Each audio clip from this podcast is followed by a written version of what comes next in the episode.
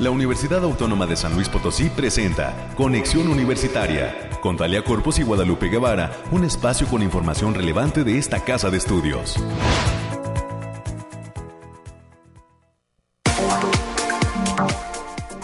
Es mañana de martes 8 de marzo del año 2022. Muy buenos días San Luis Potosí, México y el mundo. Gracias por estar en la sintonía de Conexión Universitaria. Soy Talia Corpus y a nombre de todo el equipo que hace posible este esfuerzo de comunicación, le doy a usted la bienvenida y le pido que nos permita hacerle compañía a lo largo de la siguiente hora. Hasta las 10 de la mañana estaremos llevándole a usted temas y entrevistas de interés sobre lo que sucede en la Universidad Autónoma de San Luis Potosí y eh, recordando además que el día de hoy, 8 de marzo, eh, pues tendremos una agenda intensa de actividades que por cierto también van a continuar desarrollándose a lo largo de todo este mes en el marco de estas jornadas universitarias en torno al 8M que impulsa la Defensoría de los Derechos Universitarios, así como el resto de las facultades, coordinaciones, campus al interior de nuestra casa de estudios.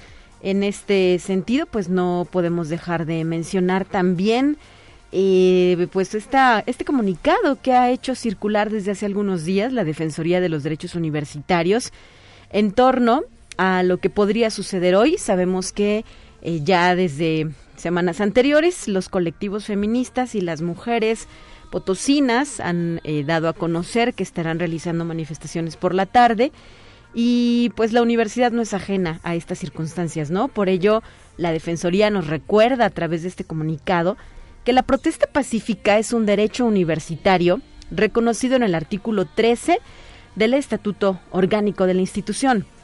Además que la exposición de inconformidades a través de carteles, tendederos, redes sociales, etcétera, que visibilizan situaciones de violencia de género, no debe ser objeto de criminalización, reprimenda o cualquier acción tendiente a su inhibición. Además, entre otros puntos, señala que estos ejercicios forman parte de una libre expresión de ideas y de la participación política de las mujeres en el ámbito público elementos indispensables en las sociedades democráticas. También resalta que las manifestaciones no representan por sí mismas un daño a la institución, ni sus principios o funciones, sino el ejercicio crítico a la función pública que en nuestra universidad se realiza. Y por último también reitera que la Suprema Corte de Justicia de la Nación ha señalado que las y los funcionarios públicos deben adoptar mayores niveles de tolerancia, frente a las inconformidades que se les plantean. Por ello, solicita, a través de este comunicado que ya circula de manera muy amplia en redes sociales, eh, a toda la comunidad universitaria que respetemos, garanticemos y promovamos las manifestaciones de las universitarias que en cualquier ámbito y espacio realicen respecto a las situaciones de violencia de género, procurando también evitar eh, realizar comentarios, expresiones u opiniones que a título personal hagamos desvalorizando los ejercicios políticos de las mujeres, particularmente los que realizan las colectivas universitarias y las mujeres universitarias en lo individual. Siempre autónoma por mi patria, educaré la Defensoría de los Derechos Universitarios. Nos recuerda pues la naturaleza de esta fecha y pues el marco eh, en el cual debemos conducirnos, ¿no? Por ello, la universidad, hay que decirlo, es respetuosa de estas manifestaciones que se estarán eh, pues eh, dando a lo largo del día, si no es que ya habrán iniciado en algunas eh, facultades de nuestra institución. Y a propósito del día, también señalar que para este 2022, el 8 de marzo lleva por lema Igualdad de género hoy para un mañana sostenible. Esto con el fin de reconocer la contribución de las mujeres y las niñas de todo el mundo que están liderando esfuerzos de respuesta, mitigación y adaptación al cambio climático para construir un futuro más sostenible para todas las personas. La fecha eh, pues estará siendo abordada desde diferentes ópticas, como lo referíamos, en la propia institución y claro, en el resto de eh, los ámbitos gubernamentales, de la sociedad civil, de la academia, porque pues todas y todos debemos hablar sobre esta eh, fecha que está ligada ahora y sin duda a la lucha por la igualdad y los derechos de las mujeres. Hay que recordar que este 8 de marzo eh, no se celebra, sino que se conmemora porque eh, pues es una referencia a la muerte de 129 mujeres en Nueva York que llevaban a cabo una huelga para solicitar la reducción de horas de trabajo y años después eh, se, se, proclamó oficialmente el Día Internacional de la Mujer Trabajadora. Ese es el origen de esta celebración. Así es que hay que evitarnos el felicitar, el otorgar descuentos, regalos, este, flores y todo lo demás que no encaja en los conceptos y la búsqueda de la igualdad y los derechos de las mujeres en torno a esta fecha. Son ya las 9 de la mañana con 7 minutos después de este preámbulo. Eh, pues le adelanto lo que tenemos contemplado para esta ocasión. A las 9.20 de la mañana tendremos un enlace hasta la Escuela Preparatoria de Matehuala, desde donde nos va a acompañar la maestra Amalia Guerrero Almanza para, en su experiencia, compartirnos cuál es la importancia de la participación de la mujer en la academia. A las 9.30 de la mañana será el turno de la licenciada Stephanie Aurora Castillo Estrada. Ella es integrante de Unisalud, un programa de la División de Servicios Estudiantiles que tiene en marcha una jornada de salud para las mujeres. Así es que estaremos platicando sobre el tema. Y por último, a las 9.45 de la mañana en la sección cultural, hoy tendremos la oportunidad de presentarle a usted la entrevista con la doctora Adriana Matapuente, investigadora de la Facultad de Ciencias de la Información, quien nos va a brindar una invitación a su conferencia titulada Lectura, Empodera a las Mujeres. Esto y nuestras secciones de costumbre, las que usted ya conoce, están preparadas para presentarlas a lo largo de los siguientes minutos. 9 de la mañana ya con 8, vamos a iniciar.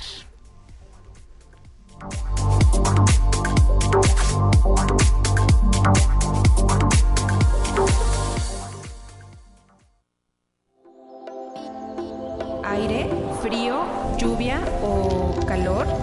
Despeja tus dudas con el pronóstico del clima. Hay que tener cuidado con esto que alerta eh, el área de protección civil del gobierno del estado de San Luis Potosí ya que en cuanto al clima se podrían presentar rachas de viento hasta de 60 kilómetros por hora en la zona centro y altiplano y que pueden llegar a 80 kilómetros por hora en las sierras. El cielo estará también mayormente despejado en la zona altiplano y habrá cielo medio nublado en la zona centro, media y huasteca. En el detalle de las regiones, el día de hoy se espera una máxima de 31 y una mínima de 11 grados centígrados en la zona altiplano. En la zona centro eh, se espera una mínima de 9 y una máxima de 28 grados centígrados. Em, también para la zona media, una máxima de 30, una mínima de 16. Y finalmente en la zona huasteca, una máxima de 30 y una mínima de 18 grados centígrados, en este caso con la posibilidad de bancos de niebla con lluvias y lloviznas en partes altas y sierras. Ahí está el pronóstico del clima. Vamos a tomar las precauciones que consideremos necesarias.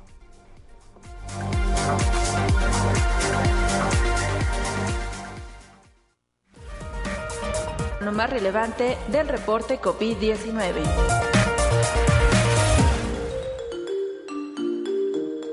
Hola, ¿qué tal? Muy buenos días. Le habla Noemi Vázquez. Espero se encuentre muy bien el día de hoy. Aquí le tenemos la información del coronavirus que surge en el mundo. En México, pertenecer a un sistema de salud no garantiza el acceso a medicamentos. La encuesta nacional de salud y nutrición 2018 reflejan que solo el 75% de las personas que acuden a servicios ambulatorios obtienen todos los medicamentos.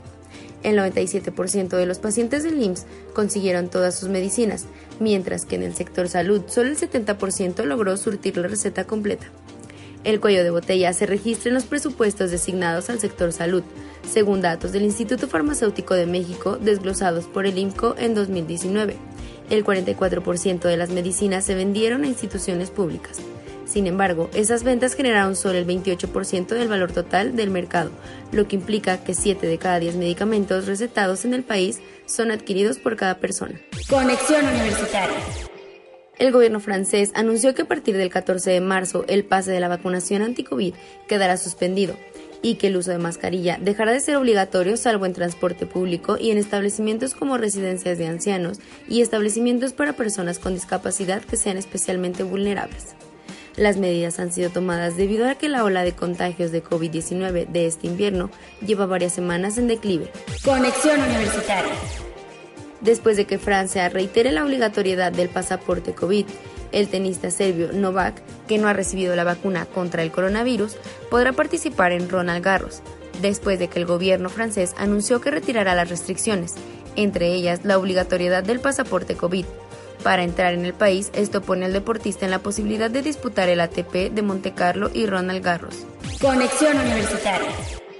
La Organización Mundial de la Salud está preocupada por la situación sanitaria del pueblo de Ucrania en la crisis bélica y advierte que el sistema de salud debe ofrecer a la población atención esencial contra todos los problemas de salud, desde el COVID-19 hasta el cáncer, la diabetes y la tuberculosis, pasando por los trastornos de salud mental, especialmente entre grupos vulnerables como las personas mayores y los migrantes. El organismo espera que las partes implicadas tengan el máximo cuidado para velar porque los establecimientos y el personal de salud, los pacientes, el transporte y los suministros no sean blanco de ataques. Esto ha sido todo por hoy, muchas gracias por escucharnos, recuerde seguir las medidas anti-COVID y no dejar de cuidarse. Hasta pronto. Y rápidamente también, antes de dar paso al reporte universitario, recordar que el día de hoy se aplicará una jornada de vacunación COVID-19 más bien se realizará esta jornada de vacunación en San Luis Potosí Soledad. Se trata de la segunda dosis para personas en el rango de 14 a 17 años de edad sin comorbilidades y también mujeres embarazadas. Se les va a aplicar la vacuna Pfizer, así como la segunda dosis para personas en el rango de 12 a 17 años de edad con comorbilidades. El punto de vacunación es el centro deportivo de alto rendimiento en la entrada de la calle Zenón Fernández. Es hoy 8 de marzo desde las 9 de la mañana y hasta las 5 de la tarde. Deben asistir acompañados de una persona adulta. Deberán presentar el comprobante de aplicación de primera dosis de vacunación, su hoja de registro, ante el portal de mivacuna.salud.gov.mx y su CURP actualizado. Así es que si usted conoce alguna persona tiene hijos en este rango de edad y con estas condiciones, por favor, acuda a que reciban su inmunización contra COVID-19.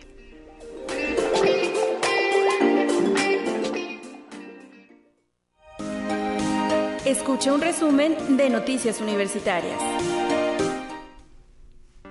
Iniciamos con este bloque de información. Ya se encuentra en cabina la licenciada América Reyes que nos trae temas importantes. Bienvenida, ¿cómo estás América? Buenos días. Hola Talia, muy buenos días. Ya es martes, martes 8 de marzo y tenemos mucha información en torno a este día. Y la Facultad de Enfermería y Nutrición de la UASLP participa con un contingente en la marcha por el 8M a partir de las 4 de la tarde. Las mujeres universitarias se darán cita en los arcos y piña del primer cuadro de la capital potosina. Es a través de la red social de Facebook UASLP Facultad de Enfermería y Nutrición, donde se detallan los pormenores del recorrido y de acciones para mantener la seguridad del contingente en donde acuden menores y personas con discapacidad. Y también hoy 8 de marzo eh, ya se está llevando a cabo en el auditorio de la Facultad también de Enfermería y Nutrición la charla Salud Mental y Género pistas para el autocuidado, que está a cargo de la doctora Maribel Cruz. Pueden buscar en redes y usar el hashtag UASLP libre de violencia. Y también este día 8 de marzo en punto de las 11 de la mañana y como parte de las jornadas universitarias en torno al 8M, justicia restaurativa y perspectiva de género, la División de Desarrollo Humano y la Defensoría de los Derechos Universitarios los invitan a la conferencia Los roles de género en la prehistoria a través de la plataforma Teams, por lo que se les invita a consultar en Facebook la página UASLP y pueden escanear el código QR que aparece en el cartel para obtener el acceso. Y la Dirección de Radio y Televisión también invita a seguir su barra programática, donde se forma parte de la jornada Justicia Restaurativa y Perspectiva de Género este 8M. La programación está conformada por cápsulas, testimonios y programas especiales que se transmiten a través del 88.5 de FM y el 1190 de AM aquí en San Luis Potosí y a través del 91.9 en Matehuala.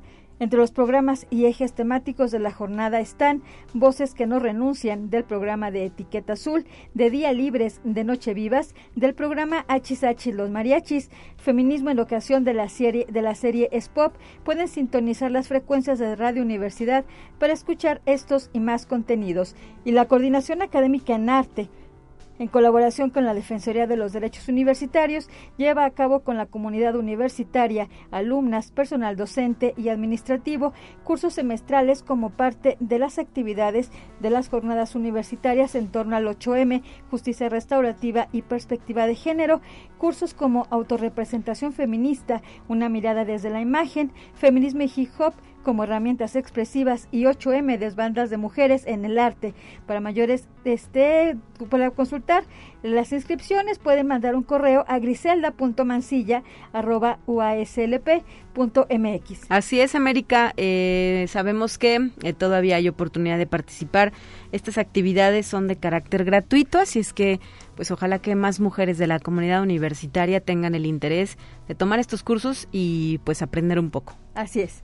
Bueno, y también a partir de este miércoles 9 de marzo, el Cineclub de la Universitario presentará el ciclo Sin Fronteras, el Centro Cultural Universitario Caja Real, a las 19 horas, en el marco de la exposición fotográfica Migración y en colaboración con la Cineteca Alameda. Así lo detalló la licenciada Marta Márquez Rivera, quien es coordinadora general del Cineclub. La entrada será totalmente gratis y será una proyección que tomará todas las medidas sanitarias.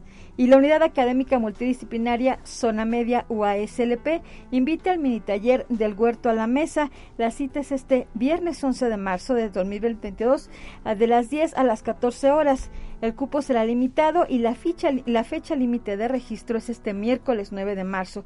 Para mayores informes e inscripciones pueden eh, acceder a la página https dos puntos diagonal diagonal ambiental .uaslp.mx. Y la Facultad de Ciencias Sociales y Humanidades de esta casa de estudios eh, ofrece el curso Aproximaciones Metodológicas sobre las Corporalidades y Emociones. Este se llevará a cabo del 31 de marzo al 16 de junio del presente año en un horario de 15 a 19 horas. Las sesiones son únicamente los días jueves. Para mayores informes e inscripciones pueden mandar un correo a heidi.cedeno.uaslp.mx. Y la División de Difusión Cultural mantiene abiertas las inscripciones de los talleres que otorgará durante la realización de la edición 46 de la Feria Nacional del Libro. Los temas a tratar son de palabras y en papel, taller de libro túnel, grabando, creación de estampas con técnicas experimentales. Esta historia la escribes tú, que es un taller de escritura para principiantes, entre otros. Para mayores informes e inscripciones, manden un correo a talleresculturales.uaslp y no, de, no dejarles pasar que ya inicia esta feria ya este, este viernes, el, sábado 12. El sábado 12. Sábado 12, sí, tradicionalmente empezaba el viernes, ¿verdad? Eh, pero sí, ya inicia el próximo sábado 12 nuestra Feria Nacional del Libro USLP, que está causando mucha expectativa por eh, los invitados y las invitadas que van a estar presentes en esta gran actividad. Y es que, pues con motivo de la pandemia, América, tú recordarás que llevábamos dos años limitados, ¿verdad? En cuanto a actividades eh, presenciales. Por este motivo, pues ya inicia esta cuenta regresiva porque nos están recordando que faltan solo cuatro días para iniciar esta edición número 46 de la Feria Nacional del Libro. Eh, vienen, eh, bueno, hay un programa muy completo, son muchas las actividades que se estarán desarrollando y eh, pues nos gustaría invitar a la gente a que visite la página web de la feria para que encuentre esa presentación, ese libro, ese autor, esa actividad en la cual nos va a acompañar. Le, le, platico, más bien le, le, otorgamos el dato, la página es feriadelibro.uaslp.mx y tan solo como muestra de pues la gran expectativa que esto ha levantado, había un hay un evento que es la presentación del libro Las Memorias de Fenray de Claudia Ramírez Lomelí y eh, pues iba a ser aquí en el patio de la autonomía donde se realizan las presentaciones pero me imagino que por la gran respuesta del público se ha decidido cambiar de sede. Se va a realizar en el Centro Cultural Universitario Bicentenario el próximo 19 de marzo a las 12 del día. Así es que eh, pues hay que recoger, me parece que habría que recoger boletos en este caso específico, por favor manden un mensaje a la página de Facebook Feria Nacional del Libro UASLP para que les digan la dinámica y puedan estar ahí. Y bueno, pues imagínate si así fue la respuesta en uno de estos eventos, que pues hubo que buscar otra sede para llevar a cabo la presentación, para que se lleve a cabo la presentación. Así es, y todo para darle la mayor certeza y seguridad para todos los asistentes. Así es. América, muchas gracias por esta información. Buen día para todas y para todos. Bye.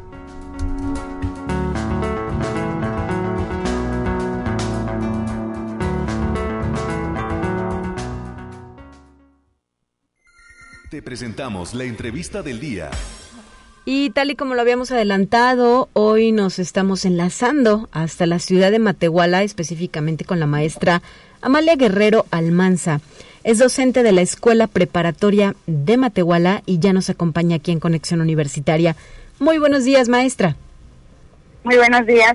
Muchas gracias por estar con nosotros en el marco de este Día Internacional de la Mujer. Nos interesa pues revisar y conocer perfiles de mujeres que han desarrollado una importante labor y en su caso en específico pues nos eh, platicaban sobre esta gran trayectoria que tiene dentro de nuestra escuela preparatoria de Matehuala. ¿Cuántos años son ya de estar al frente del grupo y actualmente eh, pues en qué materia se está trabajando maestra? Pues ven, ya tengo bastante tiempo aquí, entré en el 98 a dar clase aquí en la escuela preparatoria eh, me desempeñó en las materias de física, matemáticas y dentro de las primeras materias que empecé a dar clase fue geografía, aún la conservo, una materia muy bonita también. Y esa es mi área, física, matemáticas y geografía. 24 años de estar frente a grupo, ¿cuáles han sido eh, las experiencias que le han marcado esta trayectoria? ¿Alguna que nos quiera compartir, alguna que recuerde con especial interés, maestra? Pues mira, son bastantes años, bastante gente ha pasado por aquí y en estos momentos pues ya me, encuentro dándole clase a los hijos de mis alumnos y ya digo, ay, no puede ser, o sea, tanto tiempo que ha pasado y sin darnos cuenta, yo me encuentro a mis alumnos y les digo, ustedes se hacen viejos y yo sigo igualita que siempre. Sigue siendo la maestra, ¿verdad? Sí, pero sí, grandes satisfacciones, ¿eh? El, el encontrármelos, en verlos ya realizados como profesionistas, que crecieron como personas, que siguieron convirtiéndose en grandes seres humanos, es una satisfacción muy grande. Y el hecho que de repente te encuentras a alguien y que te reconoce y que te agradece lo poco o lo mucho que hayas aportado en su vida para hacer ellos lo que ahora son, pues son satisfacciones enormes que uno tiene. Claro. Y maestra, me imagino que también en este andar de ya más, más de dos décadas de trabajo, eh, eh, habrá sido también testigo de cómo eh, pues ha cambiado la concepción que tenemos nosotras mismas, las mujeres, sobre nuestro género, ¿no? cómo también hemos ido conquistando espacios y conquistando pues derechos, igualdad, libertades que antes quizá no se tenían o no se veían como una pues opción para nosotras. Sí, fíjate, yo les comento a mis alumnos que cuando yo estudié la carrera, yo estudié la carrera de ingeniería industrial. Sí. Y de hecho, cuando yo estudié aquí en la prepa, fui alumna de aquí de la prepa de Matehuala, ¿Sí? y en aquellos tiempos estábamos con los bachilleratos físico-matemático, socio-administrativo y químico-biológico. Yo aquí hice el bachillerato físico-matemático y en el salón éramos solamente dos mujeres en esa área y la mayoría se iban para el proceso administrativo y un poquito más equilibrado en lo que fue el químico biológico. Cuando me voy a estudiar también encuentro con que en mi salón de clase también éramos dos mujeres. En ingeniería éramos dos mujeres nada más, muy poquitas. Sí. Y con el paso del tiempo, pues ya se ha ido incrementando el número de mujeres que, que acceden a estas áreas. Pero curiosamente, en una investigación que hice precisamente para una ponencia que, hice el año pasado, eh, muchos dicen que las matemáticas este, les generan este un problema porque que son muy difíciles, que esto, lo otro, aquello, pero las estadísticas nos dan que las mujeres obtienen mejores resultados en matemáticas. Ok. Y eso pues nos lleva a que o sea, sí podemos y tenemos muchas facilidades. Eh, dentro del aula, en lo que es física, y en el laboratorio en, eh, a veces hay ocasiones en que a los niños les pedimos que nos hagan algún prototipo para demostrar algún algún fenómeno físico y algunas niñas me han llegado a decir de que no, es que ellos son hombres, a ellos les queda más bonito. Ajá. Dije, no, es que ellos le dedicaron más tiempo que el que tú le, di- le dedicaste porque no estás creyendo en ti, no estás creyendo en tus capacidades, en lo que tú puedes hacer. Porque en un momento dado, físicamente hablando, por las características que tenemos nuestras manos más delicadas de mujeres, podemos maniobrar mejor otras cosas. Sí. Entonces, yo no veo por qué ellas no pueden hacer. Claro, no podemos prescindir de los hombres porque todos necesitamos de todos para hacer las cosas. A lo mejor algunos aportan algunas habilidades y otras, eh, por ejemplo, fuerza, algunos delicadeza, pero cada quien aportamos algo para lograr algo grande. Y sí se puede. O sea, las niñas pueden, los niños pueden. En este sentido, eh, maestra Amalia Guerrero Almanza, eh, pues le, le toca dentro de su papel, o usted toma, me imagino, esta eh, pues misión de formar a futuras científicas, ¿no? De impulsarlas justamente con ejemplos como el que ya nos refiere, a que se dediquen a la ciencia. Necesitamos más mujeres haciendo ciencia. Definitivamente sí. Y es muy importante que les recalquemos dentro del aula su valor que tienen, sus capacidades, que no se sientan menos. O sea, porque debemos de promover la equidad, la igualdad y dentro del aula, este, fomentar la, la equidad en el momento que trabajamos en equipo, por ejemplo, Sí. que haya equilibrio en cuanto al número de personas, hombres y mujeres, pero también que la participación sea la misma, porque muchas veces se ha dado de que los niños son los que manipulan los objetos en el laboratorio Ajá. y las niñas son espectadoras. Sí, solo ven, ¿verdad? Ajá, entonces nosotros como docentes debemos de promover que se vayan rolando, o sea, en una ocasión le toca a uno, en otra ocasión al otro, para que todos tengan esa experiencia, que lo vivan y que se den cuenta de que también pueden hacerlo. No solamente son espectadores, son parte de... Y este cambio de mentalidad, este cambio de chip en las nuevas generaciones también necesita del aporte de los padres de familia. ¿Qué consejo les daría a ellos y a ellas? Los padres de familia, este, bueno, yo también soy madre de familia yo creo que debemos impulsar a nuestros hijos a, a desarrollar esas cualidades.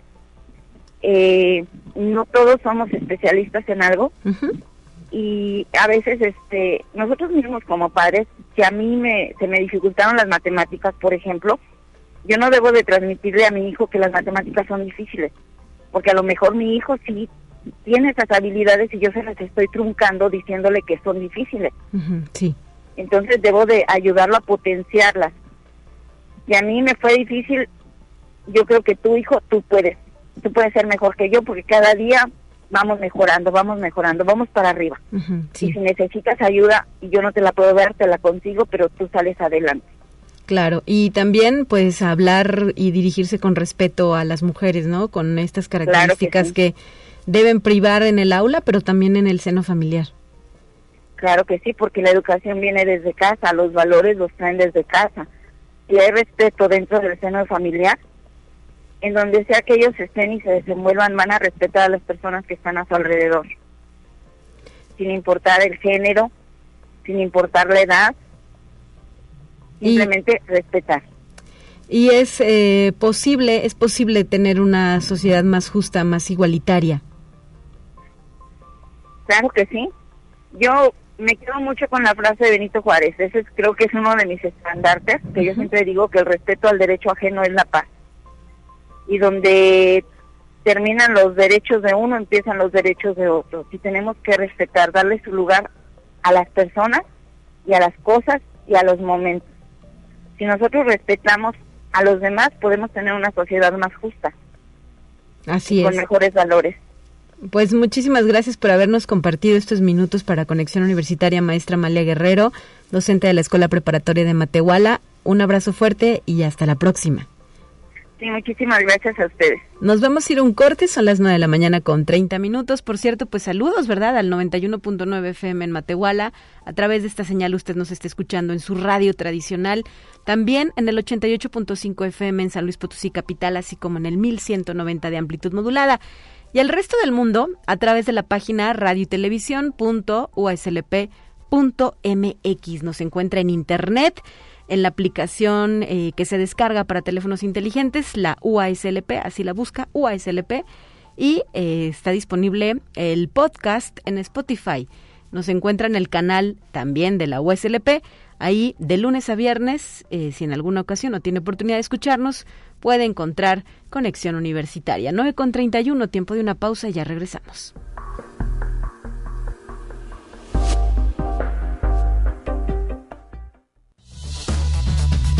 Vamos a una breve pausa. Acompáñanos.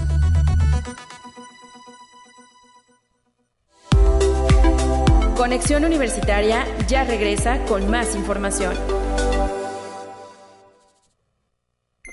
Presentamos la entrevista del día. Voy de nuevo a cuenta la línea telefónica donde se encuentra la licenciada Estefania Aurora Castillo Estrada, integrante de Unisalud, un área que forma parte de la División de Servicios Estudiantiles que está impulsando una jornada de salud de las mujeres. Bienvenida, muy buenos días, eh, licenciada Estefania Aurora Castillo. Hola, muy buenos días a ti y a todos los radioescuchas. Ya estamos por aquí listos. Así es, y justo para comentar de qué se trata esta jornada de salud de las mujeres, dónde se está realizando y a quién está dirigida. Adelante con los detalles, por favor. Claro, mira, pues esta jornada de salud de las mujeres comenzó desde el día viernes en la Facultad de Ingeniería, donde eh, se instaló un módulo donde se les habla acerca de la prevención del cáncer de mama, de la prevención del cáncer cervicouterino y la detección de hipertensión arterial. Eh, eh, comenzó, como te menciono, el día viernes. El día de ayer se realizó esta misma jornada en la Facultad de Contaduría y Administración. El día de hoy estamos en la Facultad de, de Derecho de 10 a 2 de la tarde. El día de mañana estaremos en la zona universitaria eh, Oriente. Igual manera de, de 10 a 2 de la tarde se está llevando a cabo esta jornada. Y concluimos el día jueves en la Facultad del Hábitat en el mismo horario de 10 a 2 y pues está dirigida a todas las mujeres de la comunidad universitaria pues que se quieran acercar a, para conocer acerca de cómo prevenir el cáncer de mama, el cáncer cervicouterino, eh, conocer también un poco acerca de la metodología anticonceptiva y como te menciono, pues también eh, se abarca lo que es la detección y la prevención de la hipertensión arterial y otras enfermedades no transmisibles.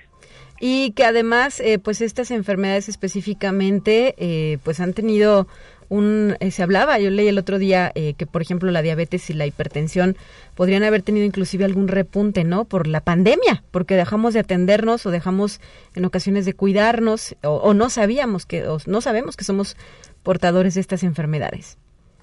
Sí, así es. A nivel mundial, la Organización Mundial de la Salud menciona que pues las enfermedades no transmisibles siendo, siguen siendo la causa más común de muertes en las mujeres y pues obviamente nuestro país no se queda no se queda atrás. En el censo del 2020 del INEGI, bueno, pues tiene como principales causas de muerte eh, la primera es enfermedades del corazón, la segunda diabetes y la tercera eh, debido a la pandemia fue COVID. eh, sin embargo, de no haber sido por el COVID, en tercer lugar como principal causa de, causa de muerte en las mujeres en nuestro país están lo que son los tumores malignos, principalmente lo que es el cáncer de mama y el cáncer cervicouterino. Claro. Y ante, a diferencia, perdón, de, de años anteriores o de décadas anteriores, licenciada Estefania Aurora Castillo, integrante de Unisalud, Hoy eh, portar estas enfermedades eh, pues no quiere o no significa que vayamos a morir, ¿verdad? Con el tratamiento, con la medicina adecuada podemos tener un buen estilo de vida. Sí, Perdón, claro calidad, sí, una mejor calidad de vida. Sí, claro que sí. Eh, pues muchas de estas enfermedades no transmisibles tienen mucho que ver con los con los hábitos que nosotros tengamos, hábitos pues poco saludables. Sin embargo, si ya fuimos detectados con alguna enfermedad no transmisible como el diabetes, la hipertensión, eh, pues llevar una correcta alimentación, actividad física, eh, el, el apego a lo que es el tratamiento médico, pues esto nos ayudará a prevenir complicaciones más adelante y pues como lo mencionaste, pues una mejor calidad de vida. Así es, en ocasiones no sabemos que portamos con algún alguna enfermedad, por eso es ideal acudir a este tipo de revisiones, de chequeos, recibir la información de primera mano, no la que no las recetas o las recomendaciones de la amiga o la comadre, sino del médico, ¿verdad? De la doctora que puede atendernos y brindarnos la mejor orientación en este sentido, porque pues cada cuerpo es único y también requiere tratamientos específicos. Sí, claro que sí, pues también eh, acciones de, prevención, de hacer concientización entre, eh, pues entre las mujeres de la importancia de por qué conocer estas enfermedades, signos, síntomas, factores de riesgo eh, y pues las complicaciones que puede haber más más adelante. Así es. la actividad no tiene costo, ¿cierto? No, no tiene costo. como le comento, estamos en, en estas facultades y pues se pueden acercar pues las mujeres de la comunidad universitaria pues que así que así lo desean. No tiene ningún costo.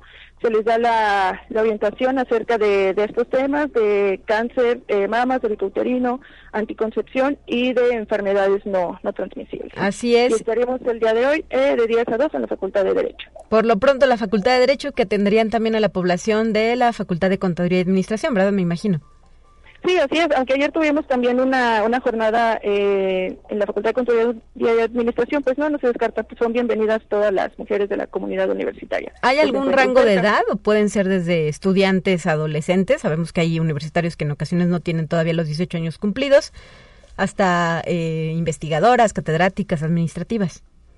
Sí, ahora sí que pues no hay ninguna distinción, pueden ir desde estudiantes y pues qué bueno que acerquen estudiantes para que tengan información oportuna acerca de todos estos temas tan importantes de, la salud de la mujer. Sí, está para abierta para toda la comunidad universitaria. Perfecto, pues muchísimas gracias, licenciada Estefania Aurora Castillo Estrada, integrante de Unisalud. Esperemos que haya una muy buena respuesta de parte de las mujeres universitarias y pues a cuidarnos porque cuerpo solo hay uno, ¿verdad? Así es. Gracias. muchísimas gracias. Hasta luego. Hasta la próxima. Son ya las 9 de la mañana con 40 minutos. Agradecemos también esta invitación que nos ha hecho la Coordinación Académica en Arte, de la cual eh, pues le brindamos a usted la información, porque el día de hoy, martes 8 de marzo, en punto a las 11 de la mañana, se eh, va a llevar a cabo el estreno del el documental titulado Una Esperanza, el cual es una pequeña ventana a la vida y obra de Esperanza Zavala, una artista contemporánea recién egresada de la Coordinación Académica en Arte de nuestra universidad, que comparte sus raíces, su historia, aciertos y obstáculos durante su camino a convertirse en una artista consolidada de San Luis Potosí. Esta historia en video forma parte de las jornadas universitarias en torno al 8M, Justicia Restaurativa y Perspectiva de Género. Le invito a verlo a través de Facebook Live de la misma CAARTE UASLP o en el perfil de nuestra universidad, la UASLP, hoy 8 de marzo a las 11 de la mañana. Y también sabemos que en la coordinación académica eh, del altiplano se están llevando a cabo actividades relacionadas con esta fecha, esta eh, conmemoración. Eh, por ejemplo, le platico a usted que a las 10 de la mañana, el Instituto de las Mujeres del Estado de San Luis Potosí presenta la conferencia Conoce a lo que nos enfrentamos las mujeres día a día. Esto será hoy, martes 8 de marzo, 10 a.m., en la explanada de la Coordinación Académica Región Altiplano. Eh, de la misma eh, manera, hay una mesa de trabajo que se va a llevar, se realizará a las 12 horas y la cual se titula Mujeres que Inspiran, en la eh, que estará participando la ingeniera Amalia Estefanía Castillo Córdoba, la licenciada Janet Griselda González López, la química María Guadalupe de la Cruz Maldonado y la licenciada Patricia López.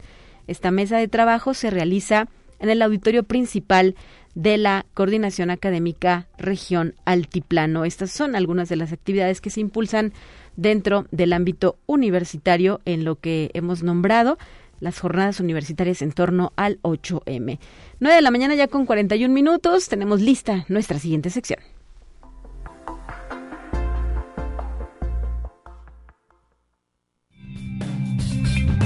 Entérate qué sucede en otras instituciones de educación superior de México. El doctor Víctor Alejandro Espinosa Valle tomó posesión de la presidencia del Colegio de la Frontera Norte, quien llevará la administración de la institución durante el periodo 2022-2027. El nombramiento estuvo a cargo de la doctora María Elena Álvarez Bullarros, directora general del Consejo Nacional de Ciencia y Tecnología, después de un proceso de auscultación interna y externa. El proceso para designar al nuevo presidente del Colegio de la Frontera Norte inició a finales de enero del presente año. Conexión Universitaria. El CONACIT aprobó cuatro proyectos a investigadores de la Universidad Michoacana de San Nicolás de Hidalgo dentro de la convocatoria de Ciencia Básica, Modalidad, Paradigmas y Controversias de la Ciencia 2022. Se trata de los proyectos Domesticación de la Chía de la doctora Sabina Irene Lara Cabrera de la Facultad de Biología el estudio del papel de la inflamación crónica en la respuesta inmunotrombótica en COVID-19 y COVID persistente de la doctora Marta Eva Vivero Sandoval de la Facultad de Ciencias Médicas y Biológicas.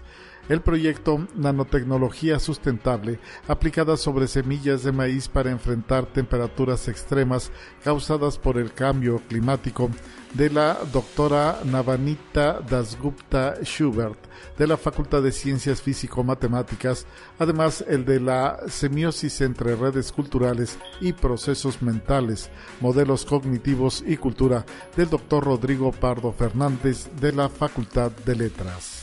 Conexión Universitaria.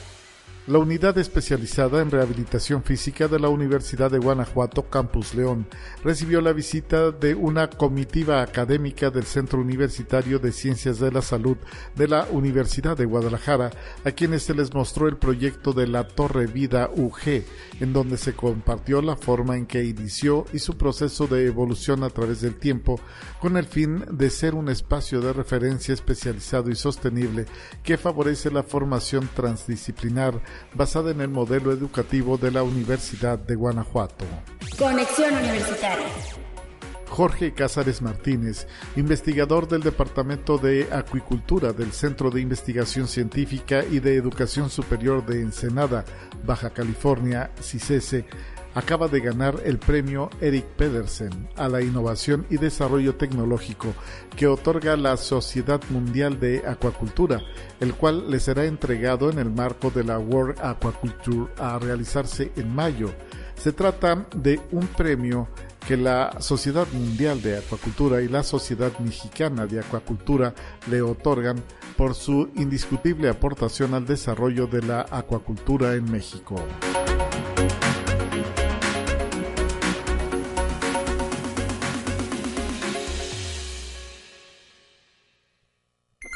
Te presentamos la entrevista del día.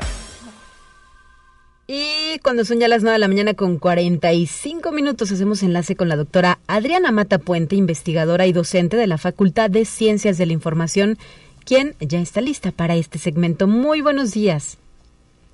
Hola, buenos días. Es un gusto para mí estar con ustedes. Y en esta ocasión, para hacernos esta invitación a la conferencia que estará brindando en el marco de las jornadas universitarias en torno al 8M y que ha titulado La lectura empodera a las mujeres. Doctora. Sí, así es. Esta es una conferencia que, se va a, dar esta, este día con motivo de, de, las mujeres, el Día Internacional de las Mujeres, y aquí pues es una reflexión desde el ámbito de la lectura la lectura placentera, la lectura recreativa, si ayuda o no a, las mujeres. En este caso yo les presentaré dos ejemplos de cómo la lectura de manera fortuita eh, le ha ayudado a estas mujeres a encontrar respuestas que buscaban a su cotidianidad. En un caso eh, se trata de, una chica con problemas de, de drogadicción y cómo a partir de la lectura logró encontrar esas respuestas que ella buscaba para entender su realidad y sobre todo lo más importante, seguir adelante. Y el otro caso, pues una mujer adulta con problemas de, separación de, la pareja. Y también cómo a partir de la lectura, encuentros casuales con la lectura, le permite encontrar también la pues ese poder interior, esa motivación interior para eh, tomar decisiones y seguir adelante. Por eso he titulado esta conferencia eh, La lectura empodera a las mujeres. Y bueno, pues yo espero que al final de, de la conferencia las las y los asistentes pues puedan decir sí sí o sí no. claro. Esa invitación a reflexionar. ¿Y estos casos, doctora, se presentaron en San Luis Potosí? Ajá, sí, así es. Ha sido una, un encuentro que he tenido yo con algunas de estas lectoras a partir de la investigación que he realizado sobre lectura. en, eh, en algún momento con adolescentes fue donde encontré a esta chica adolescente con estos problemas eh, de drogadicción y que la lectura le ayudó a salir adelante y el otro una mujer adulta también aquí en, en, San Luis Potosí a partir de ese encuentro con, con las lectoras. Son historias cercanas, ¿no? están ahí esas historias, a lo mejor no las hemos identificado, pero eh, la lectura siempre eh, tiene ese poder de cambiar vidas. Así es, sí, sí, sí. Una de las autoras que nos habla de justo de la lectura que, que facilita o que permite ese encuentro consigo mismo, pues lo vamos a ver aquí en el, ejemplo de, estos dos casos. Y así como ahora presento estos dos ejemplos, estoy segura que entre la población potosina y la población de, del mundo, podríamos generalizarlo, hay estas historias de, de, cómo la lectura les ha ayudado a, a, tomar decisiones y a seguir adelante en las situaciones en las cuales ellas han tenido que tomar decisiones claro. en relación a los problemas que se les que se les enfrentan y que bueno sabemos son de todo tipo. Y nunca es tarde para tener o desarrollar ese gusto por la lectura, doctora. Así, es, así es.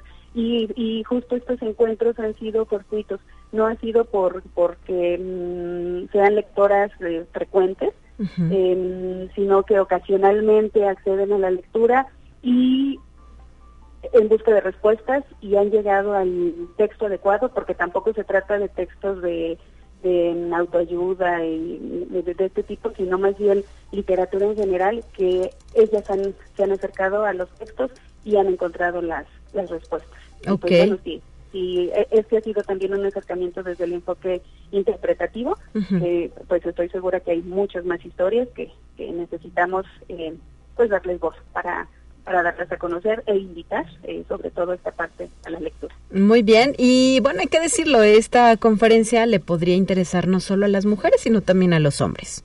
Así es, sí, sí, sí, porque en general pues todos tenemos esas eh, respuestas, ¿no? Que buscamos a nuestra cotidianidad y a través de la lectura lo podemos encontrar. Entonces, aquí ahorita enfocado a las mujeres, empoderar a las mujeres, pero también la lectura, cómo nos empodera a los seres humanos. Y eh, reiterar la invitación el día de hoy a las 12 horas por el Facebook Live de la Biblioteca Pública Universitaria. Sí, así es, los esperamos a las 12 para esta, esta charla con ustedes. ¿Y qué más nos puede compartir sobre las investigaciones que usted ha realizado con este toque de género relacionado con la lectura?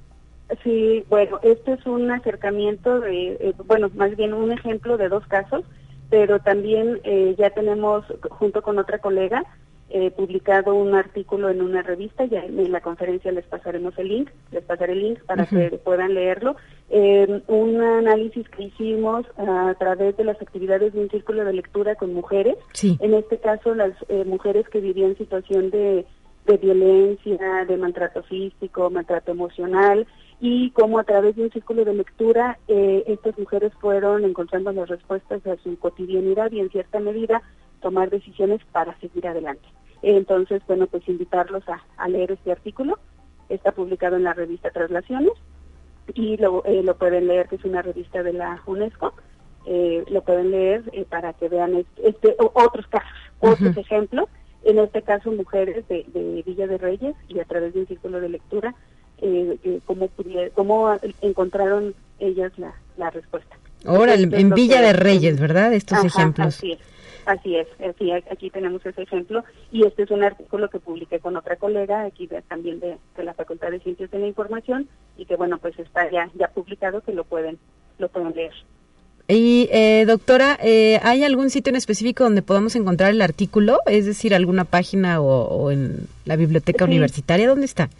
Eh, está publicado en la revista Traslaciones. Traslaciones. Eh, así es, Traslaciones. Ahorita estoy buscando el, el link. En la conferencia ya se los, se los este, compartiré el link. Ah, muy bien. Bueno, entonces hay que estar. de lectura y escritura, sí es el título completo. ¿Cómo? Traslaciones, Traslaciones, Revista Latinoamericana de Lectura y Escritura. Perfecto, pues interesante lo que nos va a eh, pues brindar como información eh, sobre eh, si la lectura empodera o no a las mujeres. Ya nos ha adelantado un poco con estas historias, pues que sí, ¿verdad? Sí sucede, pero reiteramos este llamado para que estén pendientes de la conferencia vía Facebook Live de la Biblioteca Pública Universitaria. Doctora Adriana Matapuente, muchísimas gracias por habernos acompañado en esta ocasión y pues hay todavía mucho trabajo por hacer en este sentido. Sí, así es. Ahí luego con la lectura eh, pues cuando a uno le preguntan si lee, inmediatamente dice que no, o cuando le preguntan, dime qué has leído, inmediatamente uno no recuerda esas historias, pero ya después de ir indagando en las historias de las personas en general, nos damos cuenta que sí hay un acercamiento a la lectura y eh, que la lectura en algún momento de su vida les ha dado respuestas que buscan para pues para seguir adelante, para tomar decisiones y para pues continuar con su con su vida y si no cuando menos para deleitarse con un buen texto. Así es. Muchísimas gracias. Saludos. Saludos, bonito día, los esperamos a las 12. Claro que sí, 9 de la mañana ya con 53 minutos, también la Facultad de Ciencias Sociales y Humanidades nos está haciendo llegar parte del programa que va a desarrollar el día de hoy, 8 de marzo. Entre otras cosas, eh, a las 11 de la mañana en el auditorio de esta facultad que se ubica en la zona universitaria Oriente, se brindará la conferencia Escritoras Latinoamericanas con la participación de Nayeli Yael González, la batucada que se hace nombrar Bulbasónicas, la revista feminista Las Libres. También a las 12 del día en el edificio B se llevará a cabo una geotertulia con la elaboración de carteles geofeministas para la marcha del 8M. Esta actividad, le reitero, es a las 12 del día eh, a la misma hora, pero en el auditorio de la facultad, se llevará a cabo el conversatorio titulado Amor entre Mujeres, con la participación de FUSO, las feministas universitarias de zona oriente. Y además, desde el día de ayer, la doctora Andrea Moctezuma imparte el taller Aproximaciones feministas a las corporalidades que eh, va a concluir el próximo 10 de marzo y que los días 8, 9 y 10 se realiza a partir de las 12 horas. Estas actividades, pues enfocadas en eh, la población universitaria eh, que eh, toma sus clases, que está inscrita en nuestra Facultad de Ciencias Sociales y Humanidades.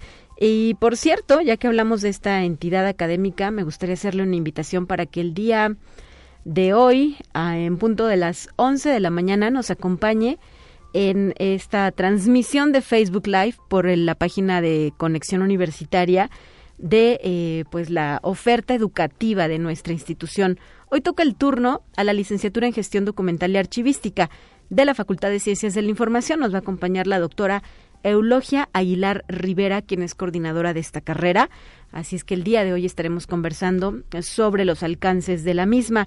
Y el próximo jueves, 10 de marzo, también a las 11 de la mañana, Em, eh, a través de Facebook Live de Conexión Universitaria podremos explorar las posibilidades que brinda estudiar la licenciatura en arqueología que se imparte en la Facultad de Ciencias Sociales y Humanidades. Para ello nos acompañará la doctora Patricia Julio Miranda, secretaria de vinculación de esta entidad académica, y el doctor Achim Le, Le, a ver, no me sale bien el alemán, pero es Leyemann Herden, quien es docente de esta carrera.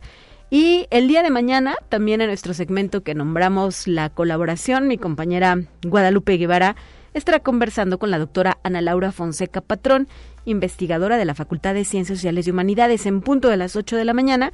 Van a abordar el tema de las mujeres en la filosofía. Todo ello, le reitero, a través de nuestra página de Facebook, Conexión Universitaria. Son las 9.56, nosotros ya nos vamos para despedirnos este 8 de marzo. Eh, pues está lista nuestra sección de eh, datos científicos. Mañana estará de regreso Guadalupe Guevara en estos micrófonos. Soy Talia Corpus y me despido deseándoles un excelente martes 8 de marzo.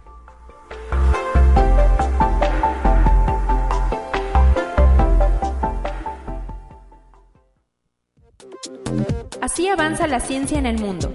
Descubre investigaciones y hallazgos que hoy son noticia.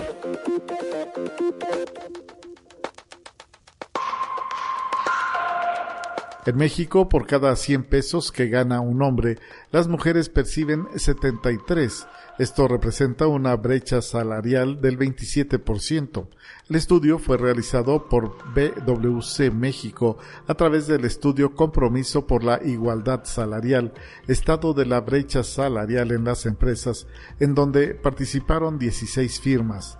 También evidenció que en niveles directivos la brecha es mayor, es decir, se alcanzó 30% de diferencia salarial. Conexión Universitaria México llega al Día Internacional de la Mujer con 50 municipios en designación de prioritarios, la mayoría de ellos con declaratoria de alerta de violencia de género contra las mujeres, debido a que acumulan más del 33% de los 969 feminicidios que se registraron en el país el año pasado y el 46% de las 8.406 muertes violentas entre 2019 y 2020 2021, según el reporte de la Comisión Nacional para Prevenir la Violencia contra las Mujeres. Conexión Universitaria.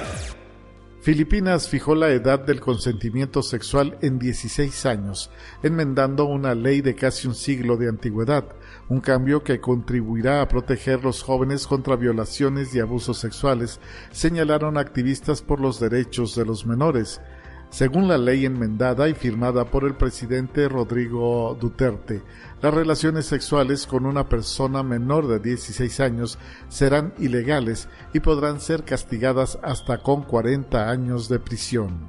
Conexión Universitaria una ciudadana sueca de 49 años que se unió en Siria a la organización Estado Islámico fue condenada a seis años de prisión por haber dejado que su hijo se enrolara como niño soldado en el grupo yihadista. La condena se dio por crímenes de guerra y violación del derecho internacional al no haber impedido que su hijo entre sus 12 y 15 años fuera reclutado como niño soldado en el conflicto armado en Siria. El adolescente, que se llama Joan, murió durante el conflicto en 2017 cuando tenía 16 años.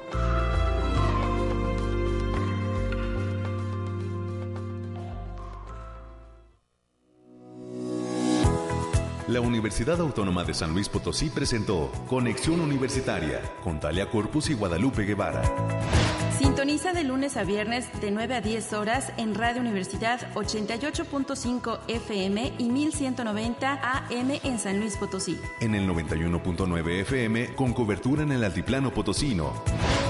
O en el resto del mundo por el portal www.uaslp.mx y la app UASLP de descarga gratuita.